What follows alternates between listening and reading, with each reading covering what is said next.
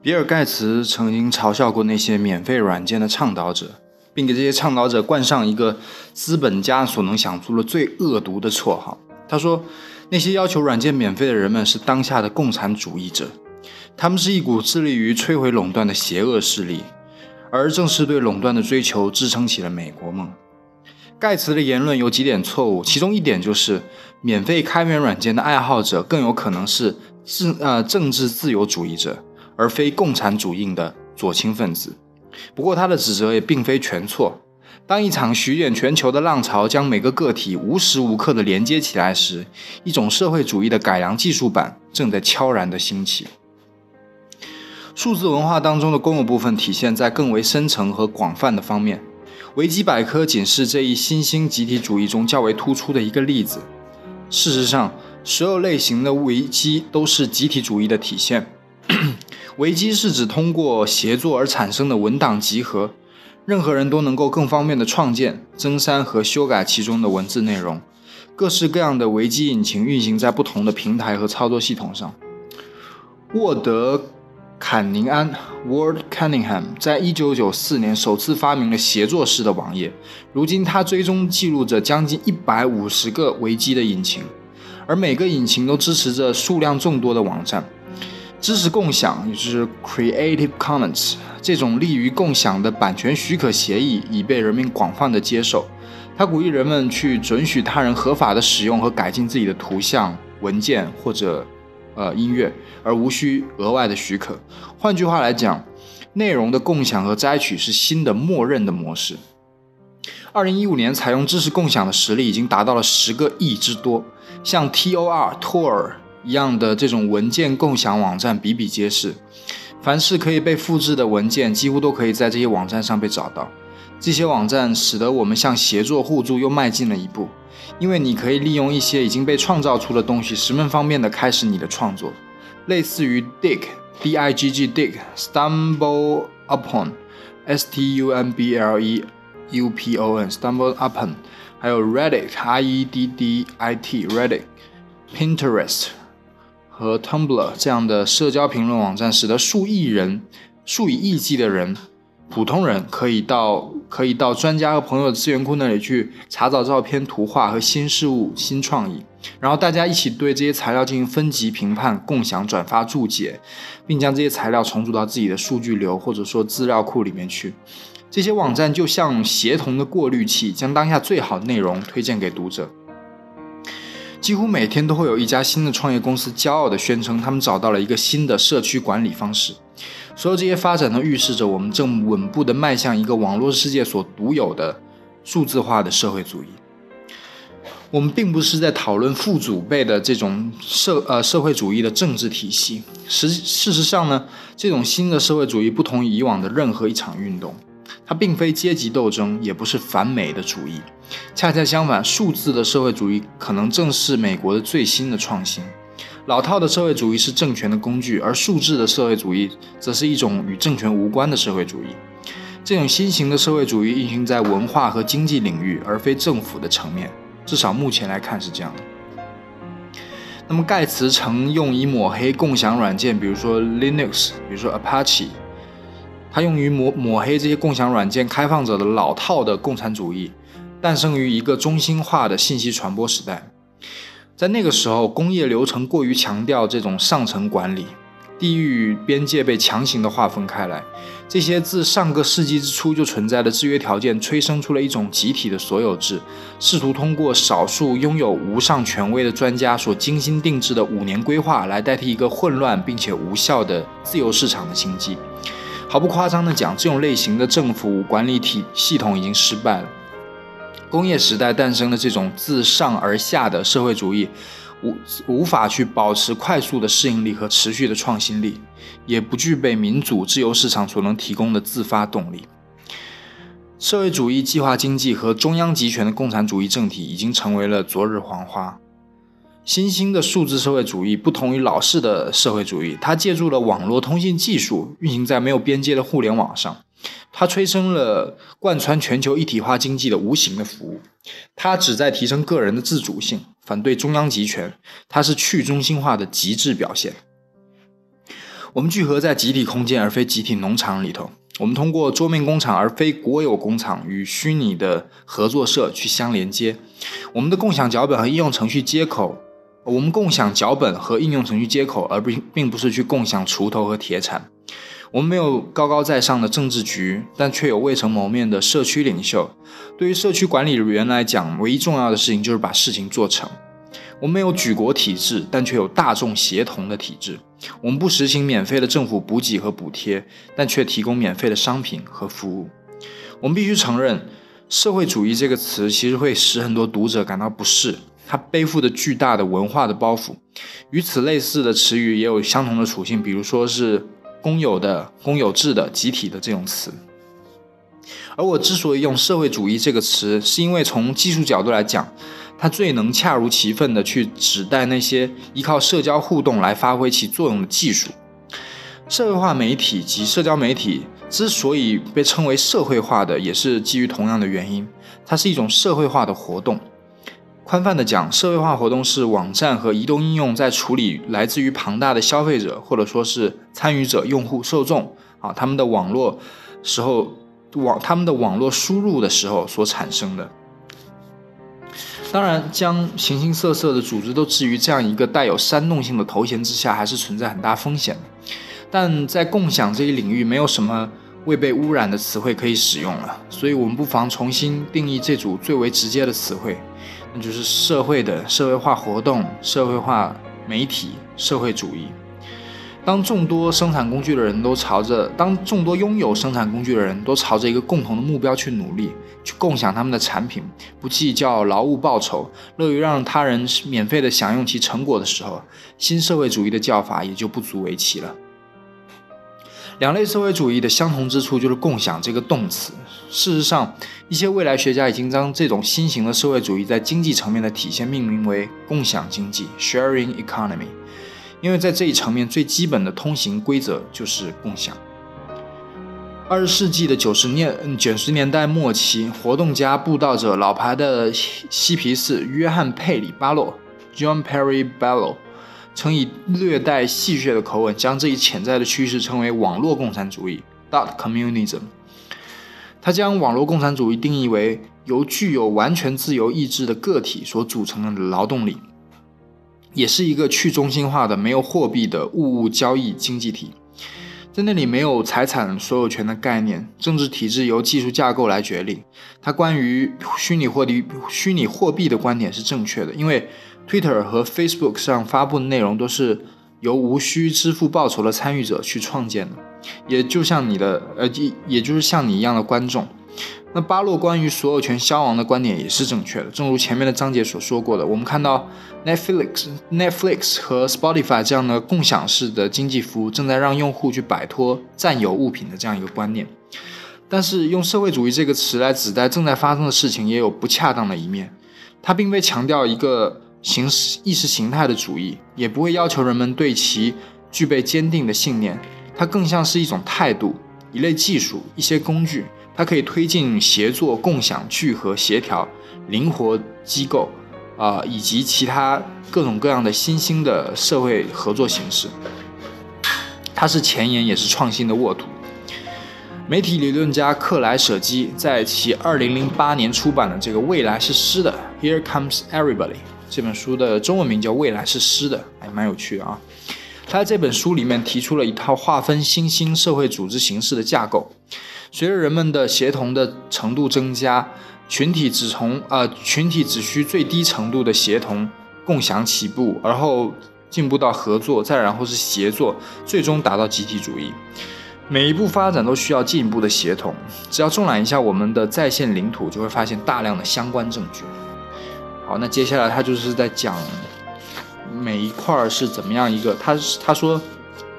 那个克莱舍基的《未来是诗》这本书，就是不是提了一个怎么样从共享到合作，再到协作，再到集体主义嘛？然后他现在就是往下举例，说每一例有什么样的网上的实例可以来例证哈。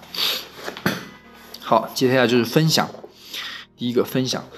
在线公众有着令人难以置信的共享的意愿，在 Facebook、Flickr、Instagram 以及其他类似的网站贴出了个人照片，数量每天达到了十八亿之多。可以毫不夸张的讲，用数码相机拍的绝大部分的照片都会以某种方式进行分享。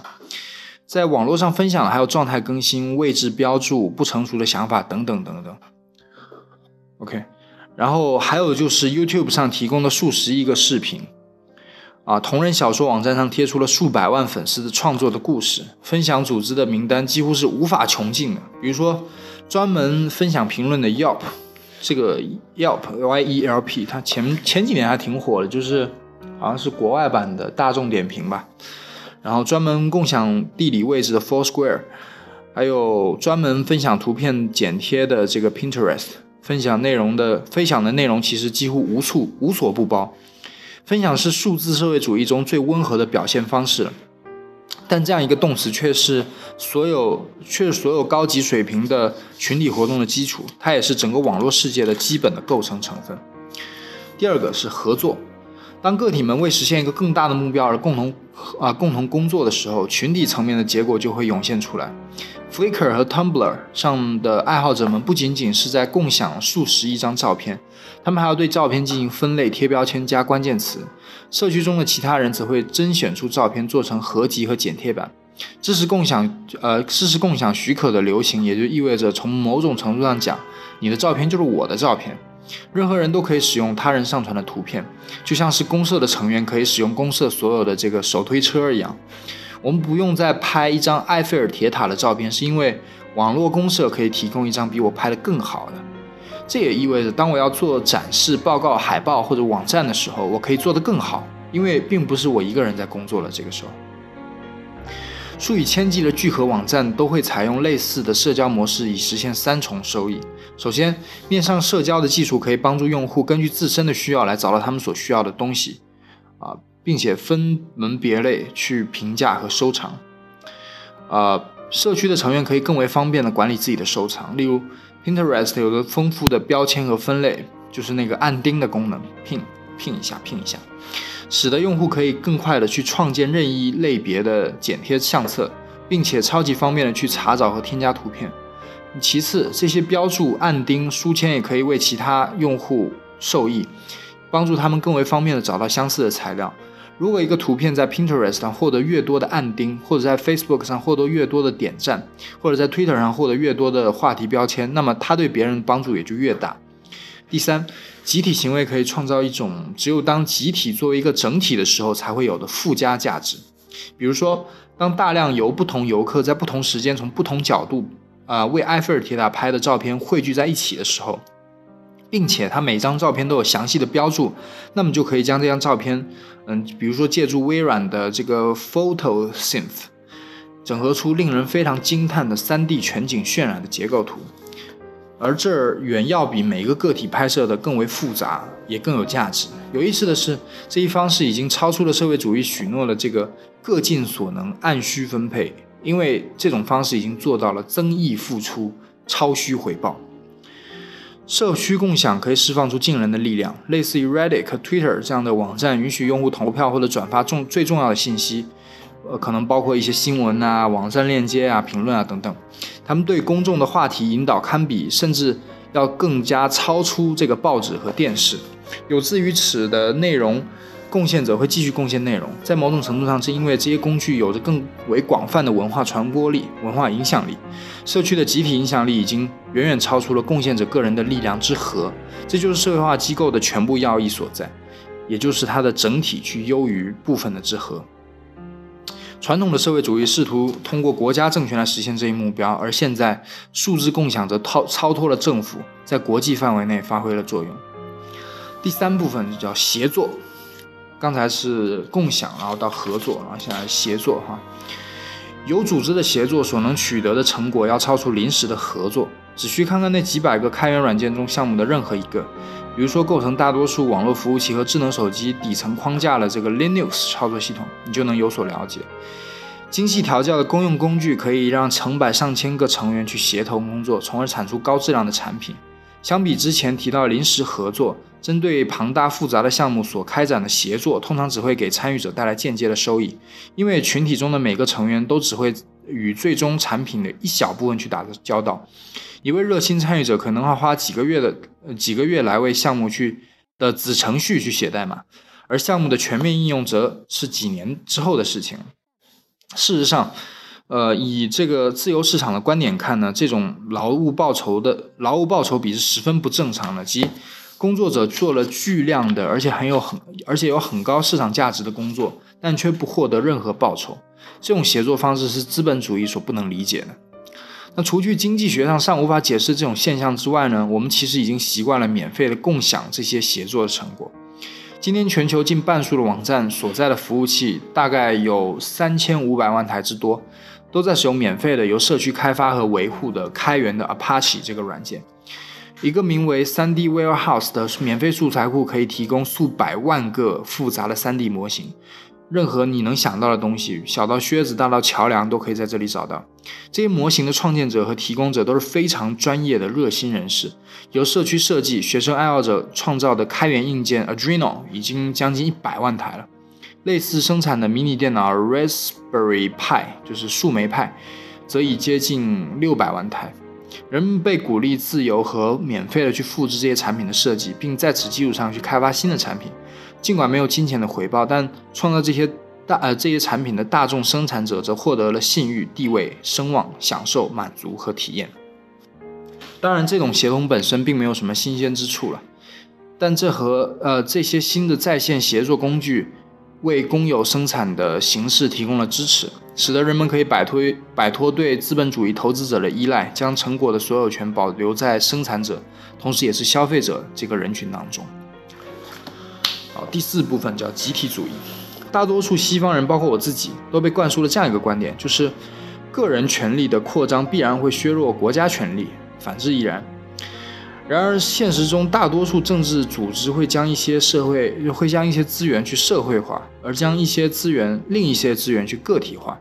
大多数走自由市场道路的国家经济体已经将教育和治安进行了社会化。而即便是当今最社会主义的社会，也会允许一些私人财产的存在。这两者的混合比例在世界各地都有所不同。与其将啊，与其将技术社会主义视为自由市场、个人主义和中央集权，呃，这一对零和博弈的某种妥协，不如将技术共享视为一种新的、能同时提升个人和群体价值的政治操作系统。共享技术其未曾言明但又不言而喻的目标是同时最大化个体的自主性和群体的协同力量。因此，数字共享可以视为第三条道路，与老旧传统观点存在的很大的差异。第三条道路的观点得到了尤查本科勒的回应，他是《网络财富》（The Wealth of Networks），然后是《网络财富》这一本书的作者。关于网络政治，他可能比任何人都要思考的更多。他说道：“我认为社会化生产和大众生产可以作为以国家为基础或者以市场为基础的这些封闭式所有权系统的替代。”他还补充道：“这些活动可以促进创造力、生产力以及自由。这个新的操作系统既不会像传统的集体啊集中计划式的那种共产主义那样不容许私有财产，也不会像自由市场那样充斥着自私自利。它是一个新的设计体系，在这里。”去中心化的公众协同可以做到单纯的共产主义或单纯的资本主义所无法做到的，那就是解决问题、创造事物。将市场经济而非和呃将市场经济与非市场经济，哦，他这里说的是将市场体制与非市场体制融合的混合系统，也并不是什么新鲜事儿。数十年以来，学者们对意大利北部和西班牙巴克斯工业区的去中心化的社会化生产方式做了大量的研究。在这些地区呢，企业员工就是企业的所有者，他们自己选择管理层和利润的分配方式，这个独立于国家的控制。但只有当低成本的、及时的、无处不在的在线协作出现之后，这些观念的核心要点才有可能被移植到，或者说广泛的移植到新的领域，比如说编写企业的软件或者参考书。我们的梦想就是将这些第三条道路的应用范围扩大，不再停留于局部的地区的实验。去中心化的协作究竟能有多大规模呢？跟踪研究开源产业的黑鸭开源中心 （Black Duck Open Hub） 他表示。有大约有六十五万人啊，在为至少五十万个项目去工作。这个人数几乎是通用汽车公司职工的这个总数的三倍。尽管他们并非全职的为这些项目去工作，但这毕竟表明有大量的人们在无偿的工作。设想一下，如果通用公司的全体雇员得不到报酬，他们还能继续生产汽车吗？啊，到目前为止，最大的成就就是开源项目，而最大的开源项目，譬如说 Apache，会涉及到数百个贡献者的管理，其人员规模相当于一个村落了。某项研究估计。啊，Fedora Linux 九的工作量相当于六万人年。这些案例都表明，自组织和共享机制可以管理村落级别的项目，而参与在线合作的人数则要巨大的多。像 Reddit 这样的协作筛选网站，每月大概有一点七亿次的独立访问，每天都有一万个活跃的在线社群。YouTube 声称每个月有十亿的活跃用户，而这些用户为主力制作的视频正在与电视台去竞争。Wikipedia 有将近两千五百万注册用户为其贡献内容，而其中十三万用户特别的活跃，有至少三亿的用户活跃在 Instagram 上去贴出照片，每月有超出七亿个群组活跃在 Facebook 上。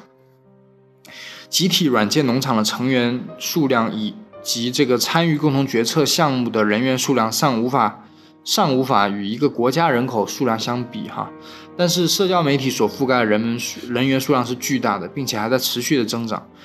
Facebook 上有至少十四亿的公民在免费共享他们的信息公社里的生活。如果 Facebook 是一个国家的话，那么它将是这个星球上人口最多的国家，而这个国家的整个经济建设在无需支付报酬的劳动力之上。有十亿人每天花费大量的时间为它免费的创造内容。他们报道正在他们身边发生的故事，总结经历，添加评论，创造图片，开玩笑，贴库图，制作视频等等。他们的回报体现在由十四亿个相互关联的真实的个体所组成的沟通和交往当中。他们的回报就是被准许继续留在这个公社里头。有人也许会认为，啊，这些构建的替代有偿劳动机制的家伙们会包藏着许多政治意图。但设计共享工具的程序员们和骇客们并不认为自己是改革者。根据一份针对两千七百八十四位开源开发者的调查，他们的无偿工作最主要的动机就是学习并发展新的技能。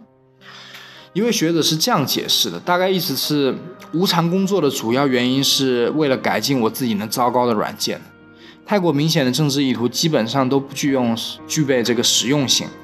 物联网与其说是与经济学支配的产物，莫不说，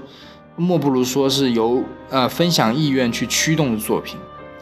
然而，在新兴的共享、合作、协作以及集体主义的浪潮之下呢，公民们我无法完全不触及到政治。我们从协作当中受益越多，就会越发欢欢迎这种政府啊，欢迎这个政府中的社会化机制。那些统治朝鲜的压迫性的精神摧残系统已经消亡了，当然除朝鲜之外，哈。那么未来的管理模式将会混入从 Wikipedia 和瑞典民主社会主义模式当中吸取的这个经验，会有人竭力阻挡这一趋势，但持续增长的共享是必然的。尽管如何命名未来的模式尚未定论，但共享技术仍来日方长。在共享这把尺子上，如果满刻度是十的话，我们目前的刻度只有二。专家们曾经认为很多话题是当代人绝不会共享的，比如说我们的财务状况、我们的身体问题、我们的性生活、我们内心最强烈的恐惧等等等等。但事实证明呢，只要借助恰当技术，在恰当条件之下，辅以恰当的收益，我们就会共享一切。那这样一种趋势会把我们与一个非资本主义的开源的大众生产的社会拉得多近呢？不管什么时候提出这个问题，答案总是。比我们想象的还要近得多。回想一下，Craigslist，Craigslist，C R A I G S L I S T，Craigslist，你会认为那是一个分类的广告网站，对吗？事实上，Craigslist 远不止于此，它将身边社区里的信息公告板的影响范围扩大到了地区，并用图片去改进了广告的效果。它让消费者自己动手输入他们的广告，并以实时更新的方式保证信息的时效性。而最为重要的是，它是免费的，一个全国范围内的免费的广告服务。那些负债累累的报刊企业如何能与之竞争呢？无需政府拨款和这个管控，将市民和市民直接连接起来，无时无刻无处不在。这一几乎免费的市场所能实现的社会效益正建立在，呃效率基础之上。网站在顶峰时期也只有三十个员工，足以使那这个，呃这一几乎免费的市场所实现的社会交易建立在这个效率的基础之上，并且它足以使任何的这个政府的组织和传统企业去汗颜。固然，这种点对点的分类广告损害了啊报刊的商业模式，但它同时也提供了无可争辩的事例，即无论是追求利益的企业，还是靠税务支撑的民政机构，共享模式都是一种可行的替代方案。公共医疗保健领域的专家们曾经信心信誓旦旦的讲，共享照片尚可被接受，但没有人会愿意共享他们的病历记录。但在 Patient Like Patients Like Me 这家网站上。啊，患者们就将治疗结果汇集起来，以便改进他们的治疗。这证明集体行为可以战胜医生的意志和隐私的恐慌。在 Twitter 上共享你的所思所想，在 Stumble Upon 上共享你的阅读，在 WhatsApp WhatsApp W E S A B WhatsApp。上共享你的财务状况，在 Facebook 上共享你的点点滴滴，这种日渐被接纳的共享习惯正在成为我们文化的一个基础部分。当我们以协作的方式去构建百科全书、新闻机构、影视档案、软件应用的时候，当我们正在跨越大洲的小组中与未曾谋面的人一起工作的时候，当我们在并不在意合作者的社会地位的时候，政治上的社会主义似乎是顺理成章的下一步了，已经。那在过去的一个世纪里头，相似的事情也发生在自由市场领域。每天都会有人问，市场还能在哪一方面做得更好呢？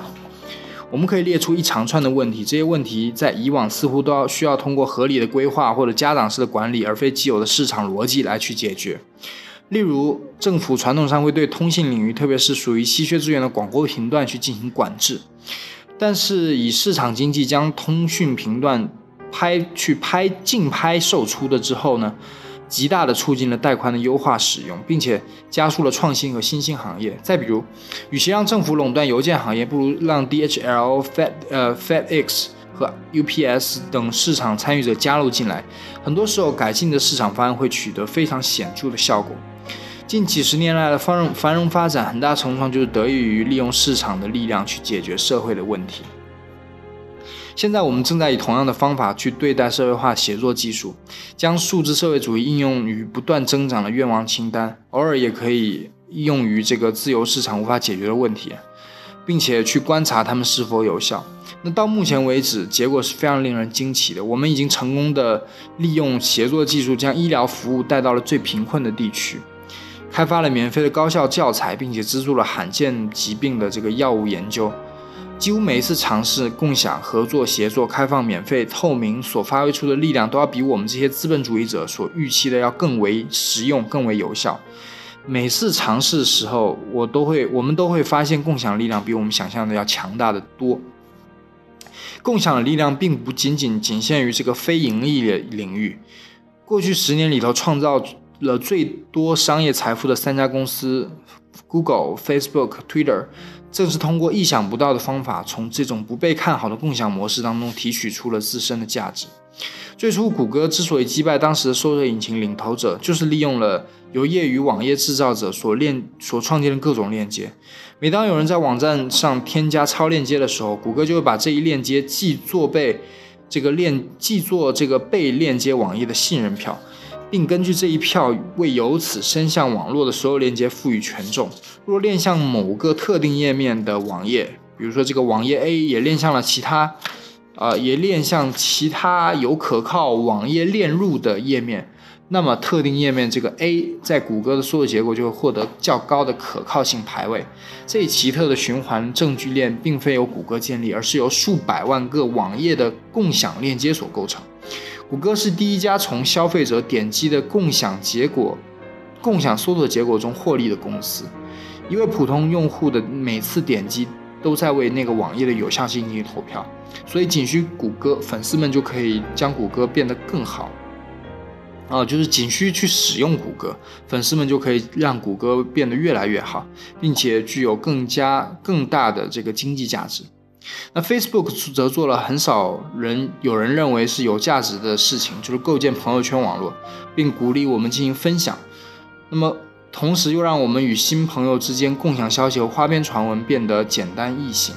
这对个人来讲没什么大不了的，但在聚合层面上是极其庞杂的。没有人能够预料到这种未受重视的共享能产生多大的影响。Facebook 最具价值的投资，呃，最具价值的资产，恰恰是那些表里如一的网络身份。这些网络身份是 Twitter，呃，是 Facebook 的共享机制得以运转的必须之物。虽然充满未来感、未来感的这个游戏产品，比如说第二人生，它使共享一个想象版本的你变得轻而易举，但 Facebook 通过这个便利的共享一个真实版本的你来赚取多得多的金钱。推特则采取类似的策略，即挖掘未受重视的力量，仅用一百四十字的字符，呃，一百四十个字符去共享最新的状态。它通过让人们共享各种奇奇妙的语，呃，奇言妙语以及联络生疏的老相识，共享，呃，构建起了令人惊叹的巨大的商业体。在此之前，人们普遍认为这种水平的共享不值得花时间去做，更何谈其价值了。然而，Twitter 证明了，将这些个体的萤火之光聚合起来，并加以处理和组织之后，再散播给个体，或将分析结果卖给企业，就能做到点石成金。等级架构向网络架构转变，中心化的领导体制向去中心化的网络机制转变，这是过去三十年的主要文化过程。而这一文化过程还没有停止，这股自下而上的力量会把我们带得更远。然而，仅有底层力量是不够的哦。为了达成最好的结果，我们还需要自上而下的智慧。既然社会化技术和共享机应用已经在当下十分流行，那就有必要再重复一遍：单纯的底层力量并不足以实现我们想要的结果。我们仍需要一点点自上而下的干预。每一个有影响力的自下而上的组织得以存在数年的原因，就是，呃，在于它把自己变成了一个自下而上而。又一定程度上去自上而下的结合的混合体。我是通过个人经历去得出这个结论的。我是这个连线杂志的联合创始编辑之一。那编辑制编辑执行自上而下的功能，就是去挑选、修改、征稿、调整以及引导作者。我们在一九九二年创办了连线，那个时候万维网还没有发明，所以在万维网刚刚出现的时候，我们就有独特的优势来重塑新闻业。事实上，连线是最早架设商业化内容网站的机构之一。当我们探索新的可能方式，在这个网络上的创作并分发新闻的时候，一个有待回答的问，一个有待回答的关键问题就是：编辑手中掌握的权力可以有多大呢？很明显，新的在线工具使得受众不仅可以更为方便的创作，也可以更为方便的编辑内容。一个简明的念头挥之不去：我们如果将传统模式完全颠覆，让受众和消费者当家做主，会怎么样？这样他们就成为了托夫勒所称的这个产销者，即既是生产者也是消费者嘛。呃，正如创新大师拉里·吉利 （Larry Killy） 所洞察的，没有人会比任何人更聪明。或者像克莱舍基说的：“大家一起来啊！”我们是否让受众中的每一个人来创作在线价值的内容就好了呢？编辑是否应该退居幕后，只需对大众智慧创造出的作品批准放行即可呢？霍华德·莱因戈德是一位作家兼编辑。他在连线杂志出现之前就已经以连线的方式生活了数十年呃生活了十年之久，他还是主张现在可以舍弃编辑的意见领袖之一。跟着大众走，啊，莱茵戈德站在变革的站在变革的最前沿，认为新闻内容可以完全由业余爱好者和受众来集体的创作和组织。他后来还写了一本书，叫做《聪明的报名》（Smart Mobs）。Smart Mobs。我们招募他来管理连线的内容网站及热线 （Hardware）。热线的激进初衷是组织大众读者为其他读者撰写内容，但实际情况更加激进。一直处于车尾、缺少发言权的人发出大声的呐喊，声称作者终于不再需要编辑了，他们人们再也无需他人的许可来发表文章。任何一个可以联网的人都可以将其作品发布到网上，并获得观众。出版社。把控大把控内容的大门的时代结束了，这是一场革命。那既然是革命，连线杂志就发表了一篇叫做《网络空间独立宣言》的以宣告的文章，以宣告传统媒体的终结。无疑，新的媒体正在快速的繁殖，他们之中有类似 Slash Hard、Slash Dot、Dig 以及后来的 Reddit 这种链接聚合型的网站。在这些网站上，用户可以对内容顶或者踩，他们的行为，呃，起到了类似于协作式舆论过滤器的作用，并且通过其他与你相似类相似的用户来实现相互的推荐。莱因戈德坚信，如果能够把那些具有强烈表达意愿和激情的人们释放出来、解放出来，并且没有编辑在旁边碍手碍脚的话，连线杂志将会走得更快、更远。今天我们将这些贡献者称作博古啊博主和推主，在这点上，霍华德是正确的。那些推动脸谱网、Twitter 以及这个所有其他社交媒体发展的内容，全部是由用户创作，并且没有编辑参与到当中的。那数以十亿计的网络公民每一秒钟都在释放出图书馆级别的文字量。那事实上，一个在线用户一年写下文字，平均而言要比过去许多专业的作家还要多。这股巨浪是没有编辑、没人管理，完全是自下而上。而产销者创造出的巨大的语料库也已经受到关注。二零一五年，广告商为这些内容支付了二百四十亿个美元。啊，我对这场变革持有对立的观点。彼时，我认为业余作者们创造出那些未被编辑的作品可能并不有趣或者良莠不齐，但一百万人在一周内进行了一百万次创作，或者说是写博客，或者说是贴图等等时候，对这些文字洪流进行有目的的引导，将会是非常有价值的事情。自上而下的选择将会随着用户生产而用户生成内容的增加而逐渐凸显出其价值。随着时间的推移，那些提供用户生成内容的企业不得不开始向素材的海洋里面去添加编辑、筛选和管理的功能，以维持人们对这些内容的关注。在底层的纯粹无政府状态之外，必须还有一些其他的东西。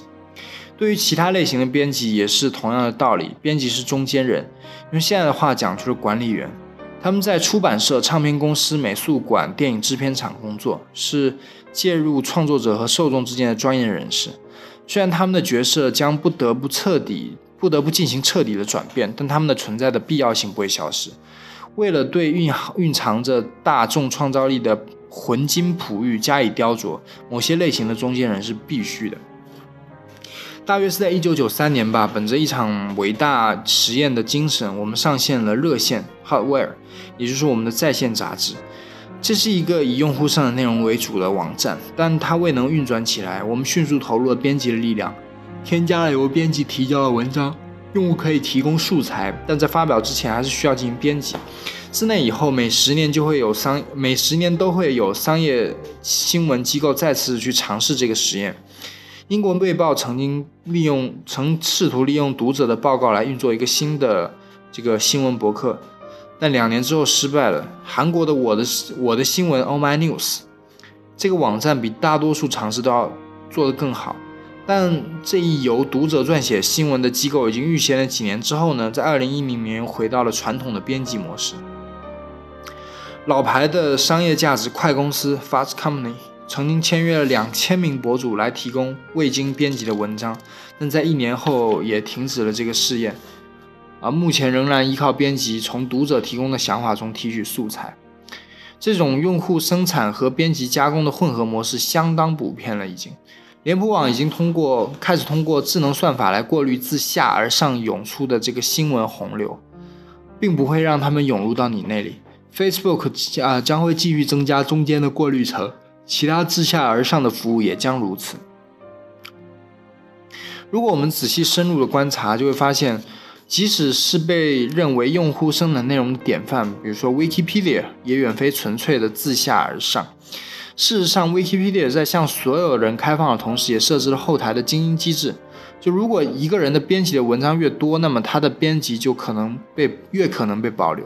也就是讲，随着时间流逝，骨灰级的编辑会。啊，发现自己所做的改动更容易被保存，而系统偏爱那些常年投入大量时间的编辑人员，及系统偏爱那些常年投入大量时间编辑人员。事实上，这些一直坚持的老手就起到了某种管理的作用。从 Wikipedia 这种开放的、灵活的机制，提供了薄薄的一层编辑评判体系，并且保证了其连续性。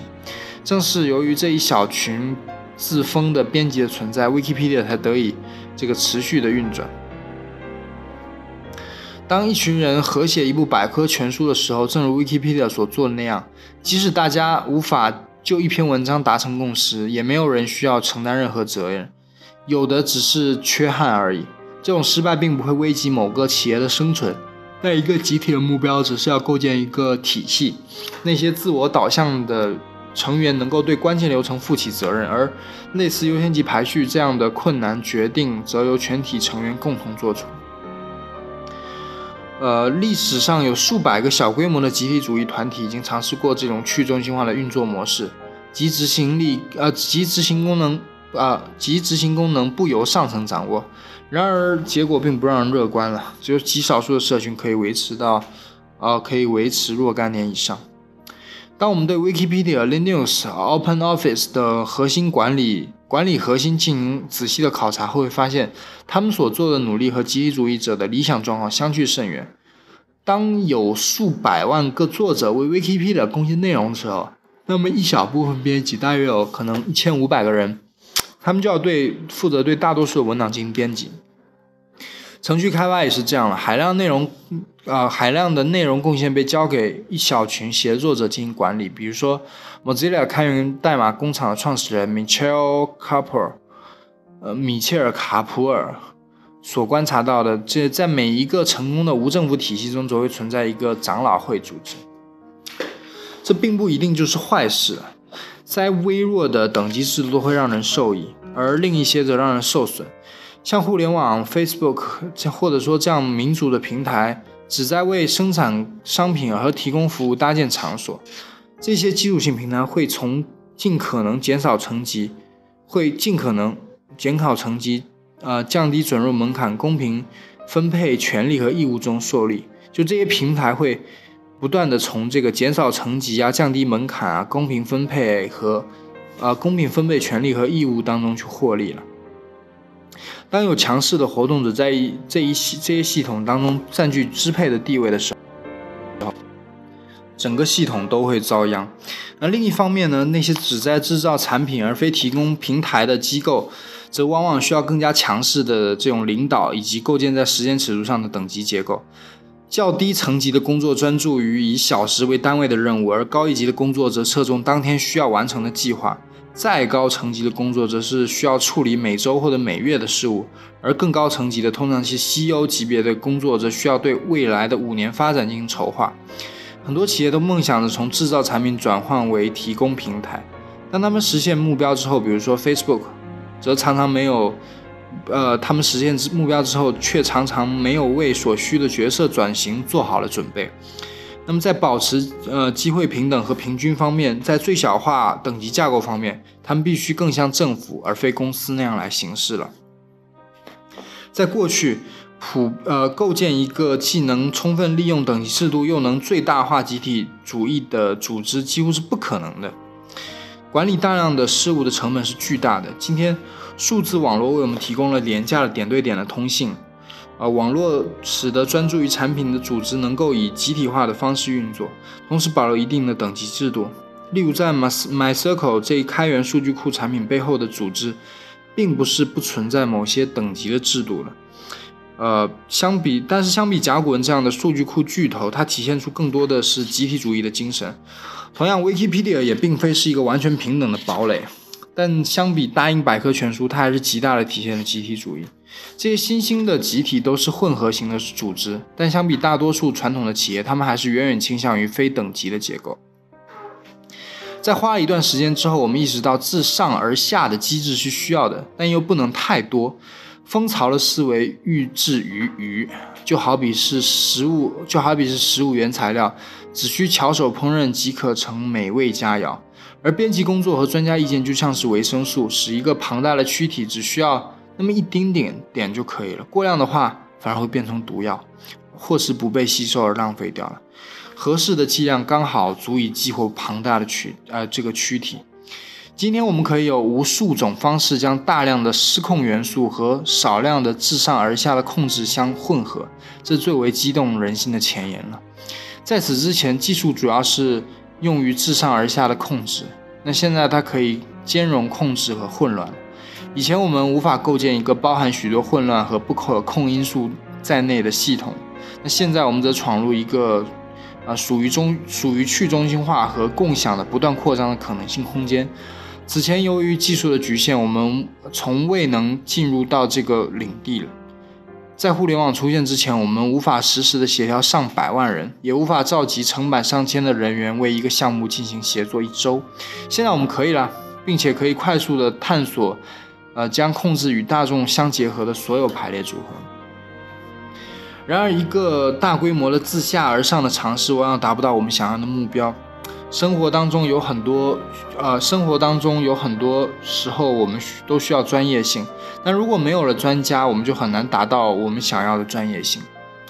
也如此，我们对 Wikipedia 还在持续不断的改进其流程，就不会感到这个吃惊了。我们对这个 Wikipedia 还在不断改进其流程，就不会感到吃惊了吧？每年都会加入更多的层级，有争议的文章可以由高级编辑去冷冻起来，不能再被随意的个人去修改，只能由指定的编辑去修订。将会有越来越多的规则说明哪些是可以写的，还会有越来越多的格式要求，并且需要越来越多的审批。但同时，这些文章整体的质量也提高了。我猜想，五十年内，Wikipedia 上的大多数文章都将需要受控于编辑、专家评审、校验锁定、认证证书等等。这些改变对我们读者来讲是很好的，因为每一步改变都是借少量自上而下的智慧来校正大规模自下而上的系统所表现出来的愚笨。那既然蜂巢思维如此愚笨，为什么还要跟他大费周折呢？因为它既愚笨，但又足够聪明，可以胜任很多工作。首先，这个自下而上的蜂巢思维可以总是可以比我们想象的走得更远，甚至超越我们所能相信的程度。Wikipedia 尽管还不完美，但它已经远远超过任何人当时的预期了，并且还在持续不断的为我们创造财富、制造惊喜。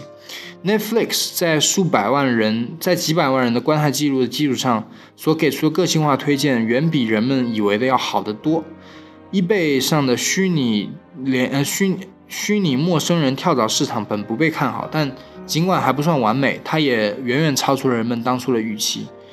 Uber 的点对点按需啊按需出租车服务也比权威和许多风投基金们最初认为的发展要好得多。只需给予足够的时间，那些去中心化的、相互连接的起来的愚笨事物，终将会变成比我们预想的还要更加聪明。其次，即使这种完全去中心化的力量不能为不能解决我们所有的问题，但它几乎总是开始解决问题的最佳方式。它快速、廉价且不为人所控制。启动一个新的众包服务的门槛非常低，而且在变得更低。蜂巢思维可以很快、很平稳的规模化。这就是为什么在2015年有九千家创业公司都在尝试利用去中心化的点对点的网络去共的共享能量。这些公司是否会在将来改变其意志，并不重要。也许一百年之后，像 Wikipedia 这样的共享过程会被插入过多的层级管理，以至于它们变得更像老式的中心化的商业。但即便如此，自下而上仍是解决问题的最佳开始方式。借助蜂巢思维的云笨之力，我们总能比我们走的啊，我们总能走的比我们所梦想的要更远。这也是迄今为止开始解决问题的最佳的出发点。我们现在生活在一个黄金时代，未来十年的创作量将会啊超过过去五十年的总量，将会有更多的艺术家、作家和音乐家投入到创作当中，而且他们每年会创造出更多的图书、音乐、歌曲、电影、纪录片、照片、艺术品、歌剧以及唱片等等。呃，图书从未像我们今天这般便宜，并且错，并且深有可得。音乐、电影、游戏以及各种可以被数字化拷贝的创意作品都是如此。人们能够接触到的作品的数量和总呃作品的数量和种类都在如火箭般的增长，越来越多人们越来越多人类文明的历史作品，各种语言的不同，而不再以珍藏本的形式封存在锁着的档案馆里，而是无论你在哪里，与你都只有一个鼠标点击的距离。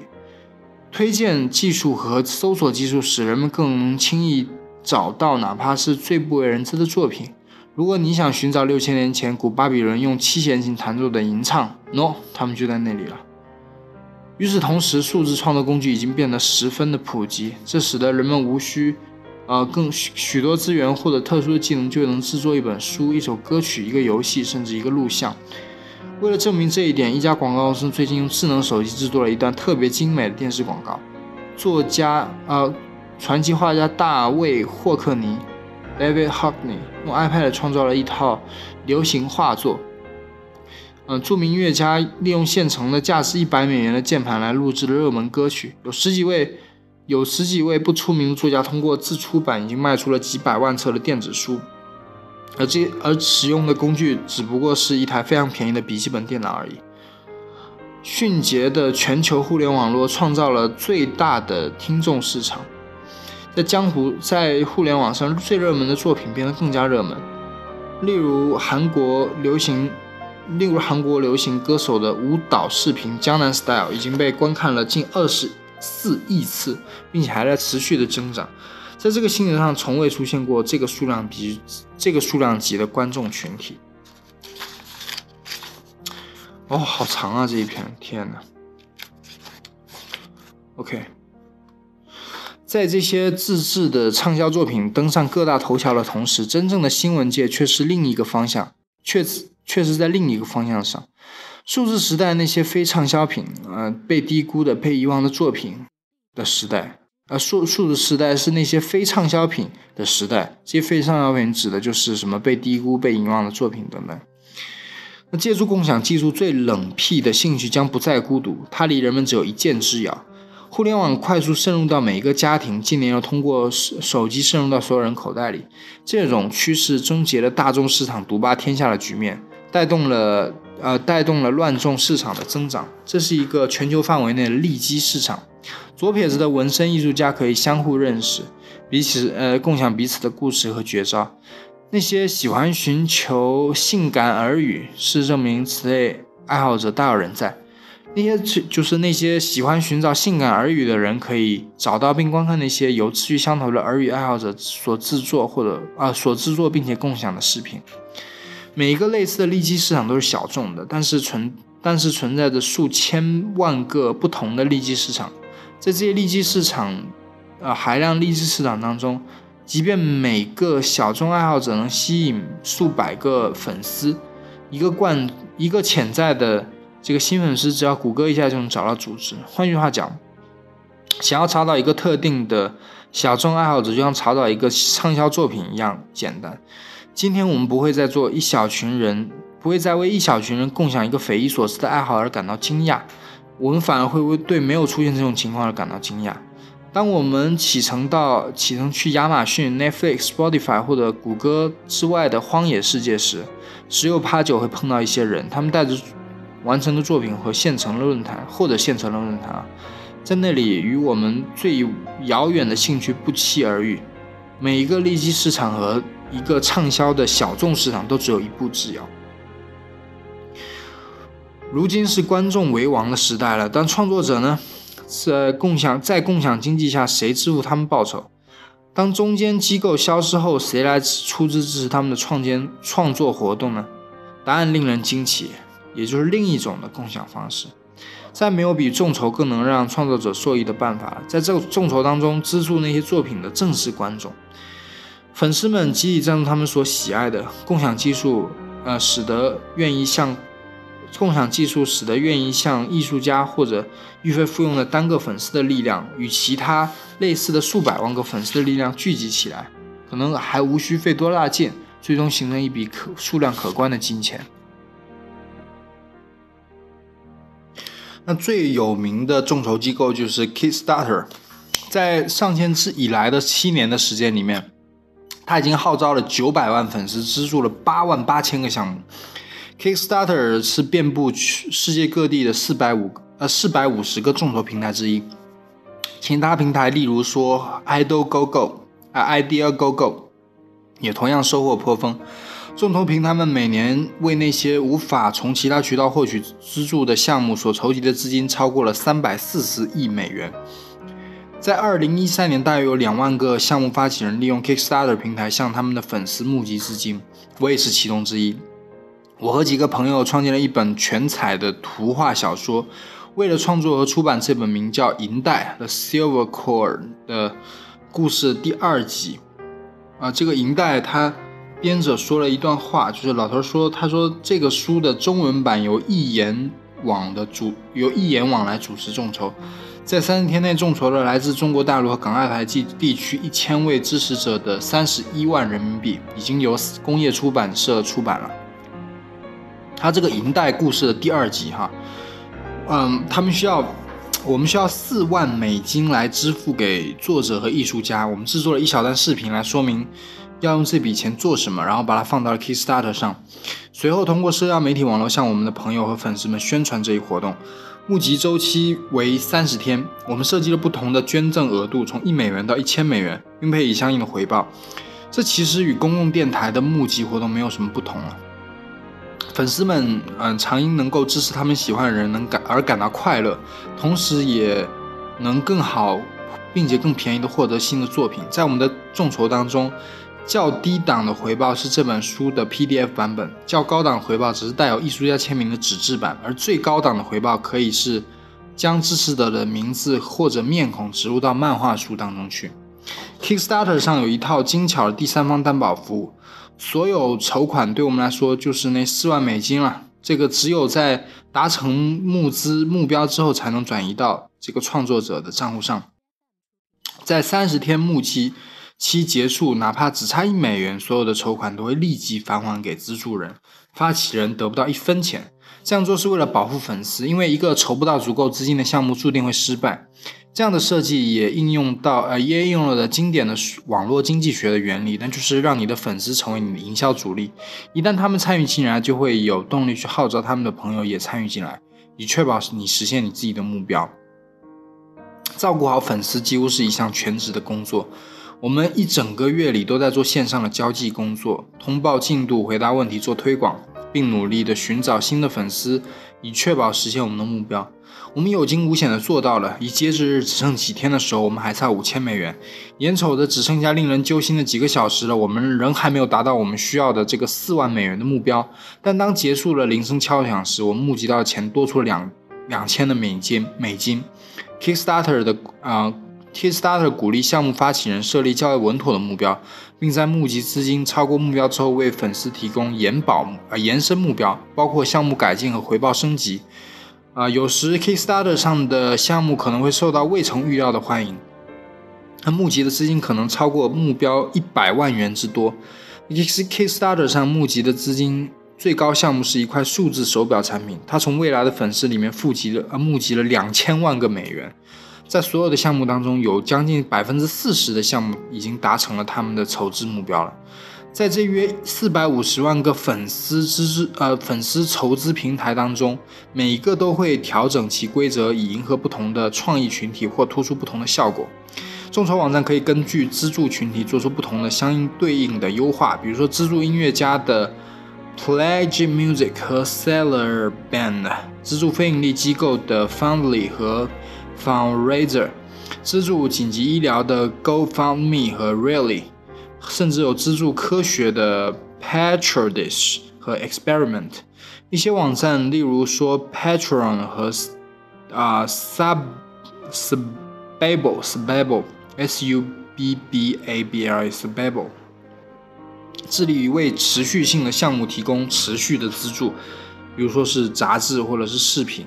还有一些平台，如例如 Flatter 和 Un 呃 Unglue Unglue，借助粉丝来资助已经发表了作品，哇，真的很多，一个都没听过，全是国外的众筹平台。